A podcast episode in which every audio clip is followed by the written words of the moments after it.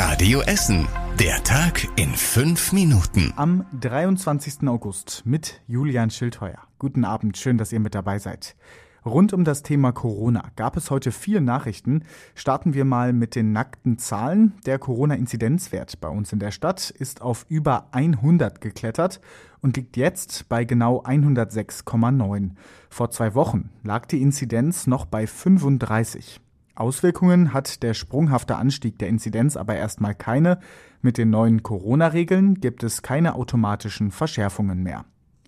Gegen die steigenden Corona-Zahlen versucht die Stadt etwas zu unternehmen und setzt weiter auf mehr Impfangebote, unter anderem an Schulen. Dort weitet die Stadt ihre Impfkampagne jetzt aus. An allen Gymnasien und Gesamtschulen bei uns in Essen wurden ab heute Impfangebote gemacht für alle Schüler ab 12. So sollen möglichst schnell möglichst viele Kinder geimpft und dauerhaft Präsenzunterricht gesichert werden.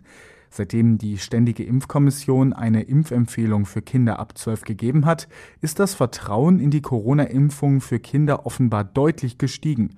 Mittlerweile ist jedes fünfte Kind ab 12 Jahren vollständig gegen Corona geimpft. Das hat das RKI heute mitgeteilt. Viele Eltern haben ihre Kinder also schon in den Arztpraxen impfen lassen unter den Ärzten gehen die Meinungen zu den Impfungen an den Schulen in Essen auseinander. Sie ersparen den Schülern einen zusätzlichen Termin beim Arzt, sagt zum Beispiel Kinderarzt Engelbert Kölker aus Rüttenscheid. Dr. Strahl aus Werden macht sich dagegen Sorgen, dass sich unter den Schülern ein Gruppenzwang entwickelt, der den Druck erhöht, sich impfen zu lassen. Und wir schauen noch mal kurz nach Rüttenscheid zum Impfzentrum in der Messe. Das bleibt ab sofort montags und dienstags zu. Der leitende Impfarzt Stefan Steinmetz sagt, dass die Stadt so Geld sparen will. Sinnvoll findet er die Kürzungen aber nicht.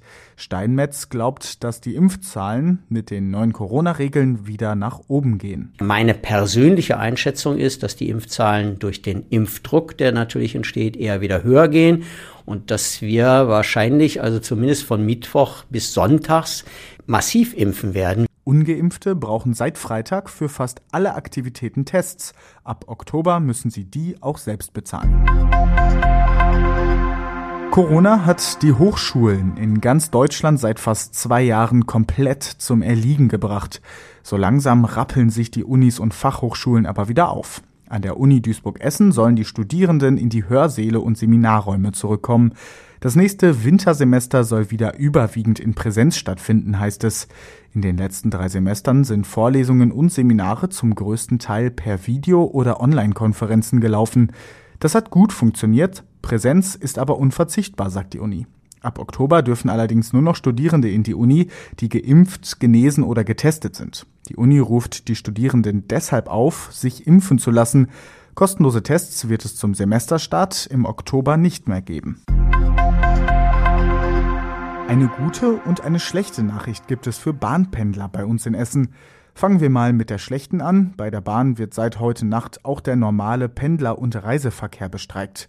Die Gewerkschaft der Lokführer GDL hat dazu aufgerufen, bis Mittwochmorgen müsst ihr mit vielen Verspätungen und auch Zugausfällen rechnen. Die Bahn rechnet bei uns vor allem mit Ausfällen und Verspätungen bei den Regionalexpressen 2 und 42. Außerdem fahren die S1 und die S6 nur einmal pro Stunde. Und nun zu etwas besseren Nachrichten aus dem Bahnverkehr. Für die Essener Bahnpendler mit der S9 gibt es nach dem Hochwasser etwas Hoffnung. Die Strecke zwischen Steele und Wuppertal wird wohl noch dieses Jahr freigegeben, sagt die Bahn auf Radio Essen Nachfrage. Es wird aber sicher noch einige Monate dauern, bis es soweit ist. Unter anderem müssen 30 Kilometer Gleise aufwendig gereinigt werden. Vor allem am Bahnhof in Überruhr-Holthausen ist viel zu tun. Der stand fast komplett unter Wasser.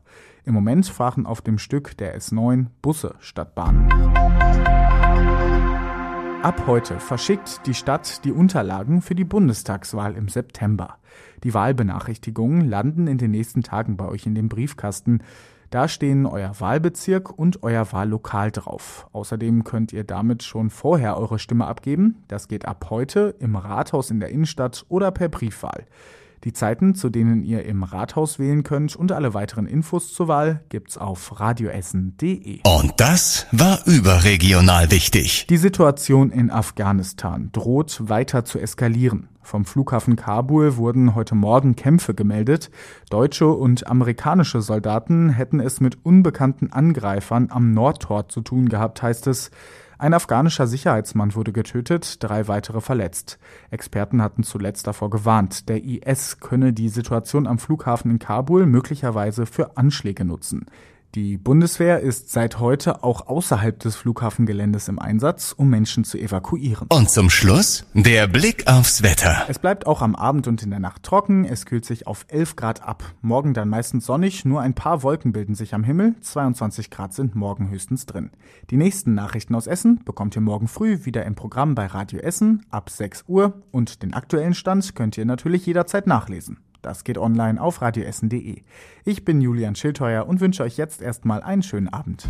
Das war der Tag in fünf Minuten. Diesen und alle weiteren Radio Essen Podcasts findet ihr auf radioessen.de und überall da, wo es Podcasts gibt.